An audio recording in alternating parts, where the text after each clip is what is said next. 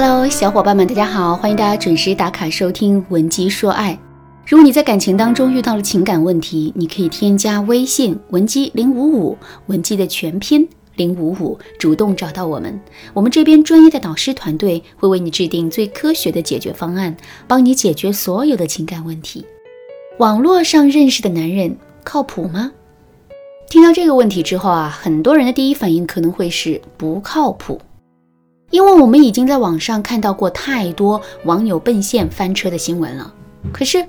网络上的风向并不能代表现实生活的样子。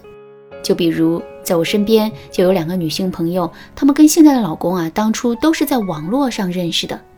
其中一个朋友跟她的老公啊是在微博上认识的，现在两个人的婚姻幸福美满，孩子都会打酱油了。另外一个朋友呢，跟她的老公是在某个相亲网站上认识的，现在两个人已经结婚一年多了，经常在朋友圈里啊秀恩爱，时不时的就一起出去旅旅游，小日子是过得红红火火的。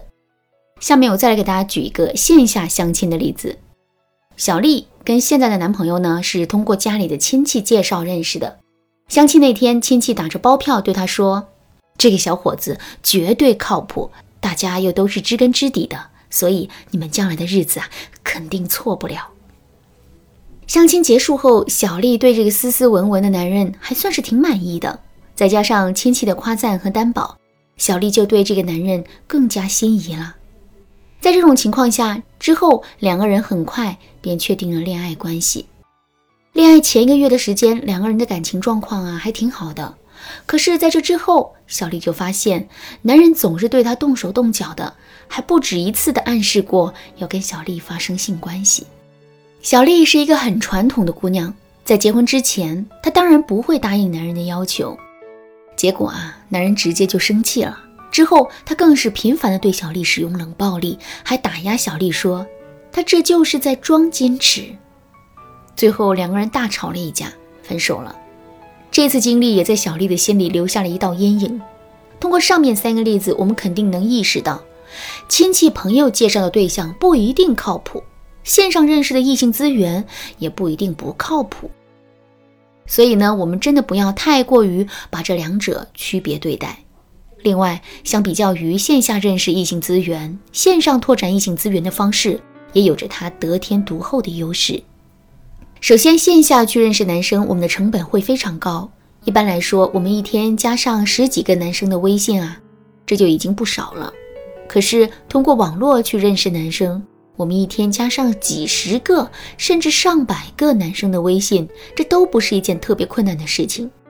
另外，很多用网络交友的男人，他们的情商都是超高的。在跟他们互动的过程中，我们可以不断的提升自己的聊天能力。等到我们舌灿莲花、谈笑风生的时候，我们的魅力自然就提了上来。最后，事业有成的优质男，他们一般是没有太多时间去线下社交的，所以在一些网络平台，他们的身影会更多一些。这也就意味着我们在线上遇到优质男生的概率是要远远高于线下的。当然啦，线上交友的优势有很多，但缺点也不少。这其中啊，最大的一个缺点就是网络上的异性资源数量庞大，这其中肯定会有一些以骗财骗色为目的的渣男骗子。再加上网络社交的特点，我们很难对异性资源有一个全面真实的了解。所以呢，通过网络进行交友活动，我们的潜在风险还是很高的。那怎么才能最大限度的规避这些风险呢？其实啊，我们可能会遇到的风险主要是两个方面，一个是男人身份造假导致的风险，一个是男人虚情假意的风险。下面我们先来说一说如何识别男人的身份造假。第一点，通过男人的网络社交名片来推断他的身份。现实生活中啊，两个陌生人见面的时候，往往会互递名片，或者呢各自做一个自我介绍。通过对方的名片和介绍，我们就能大致了解这个人了。其实，在这个互联网时代，我们每个人都有一个网络社交名片，比如我们在朋友圈、微博、抖音上的昵称、个性签名，包括日常更新的一些内容，这些啊都是我们的网络社交名片。虽然这些社交名片肯定也经过了一定的包装，甚至是伪装，但我们依然可以通过一些细节来了解男人真实的生活状态。比如说，男人在我们面前自称是一个富二代，而且从他的穿衣打扮和开的豪车上，我们看不出任何的端倪。可是，如果这个所谓的富二代每天在社交平台展示的拥有豪华场景的照片就那么几张，自拍照里的名牌衣服也永远都是那么几件的话，那么我们就有理由对他的身份产生怀疑了。第二点，通过聊天来套取男人的真实信息。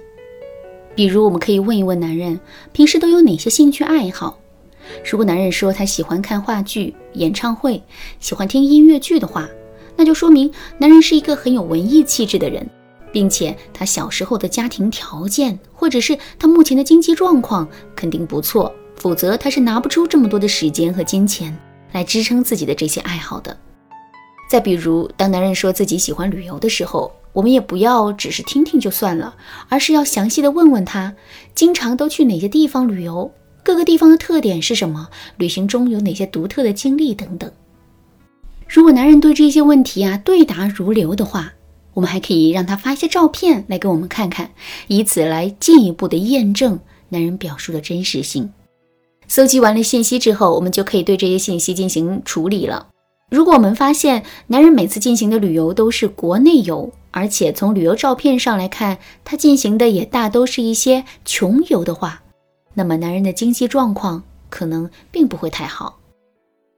相反，如果男人大都进行的是一些国际游，而且在旅游的过程中啊，他的衣食住行都非常讲究的话，那么男人的经济实力肯定是很强的。另外，对于那些有据可查的信息，我们一定不要怕麻烦，而是要多花一些时间和心思，好好的查一查。比如说，男人说自己是某个名牌大学的博士，然后他又说了很多我们根本就听不懂的东西。这个时候，我们千万不要急着当迷妹，而是要顺势问男人一句：“哇，大博士，你真的好棒啊！对了，你的博士毕业论文肯定很精彩吧？在哪里可以查到呢？”我真的很想欣赏一下。说完这几句话之后，我们就可以观察男人的反应了。如果男人听到我们请求之后，表现出一副很得意的样子，并且主动找论文来给我们看，那么他肯定就是真博士。相反，如果男人支支吾吾的各种找理由不给我们看论文，那么他大概率会是一个假博士。其实，除了上面两个方法之外呢，识破男人身份造假的方法呀还有很多。如果你想有更多的了解，或者是你现在就遇到类似的情况，不知道该如何抉择的话，你都可以添加微信文姬零五五，文姬的全拼零五五，来获取导师的针对性指导。好啦，今天的内容就到这里了，剩下的部分我会在下节课继续讲述。文姬说爱，迷茫情场，你得力的军师。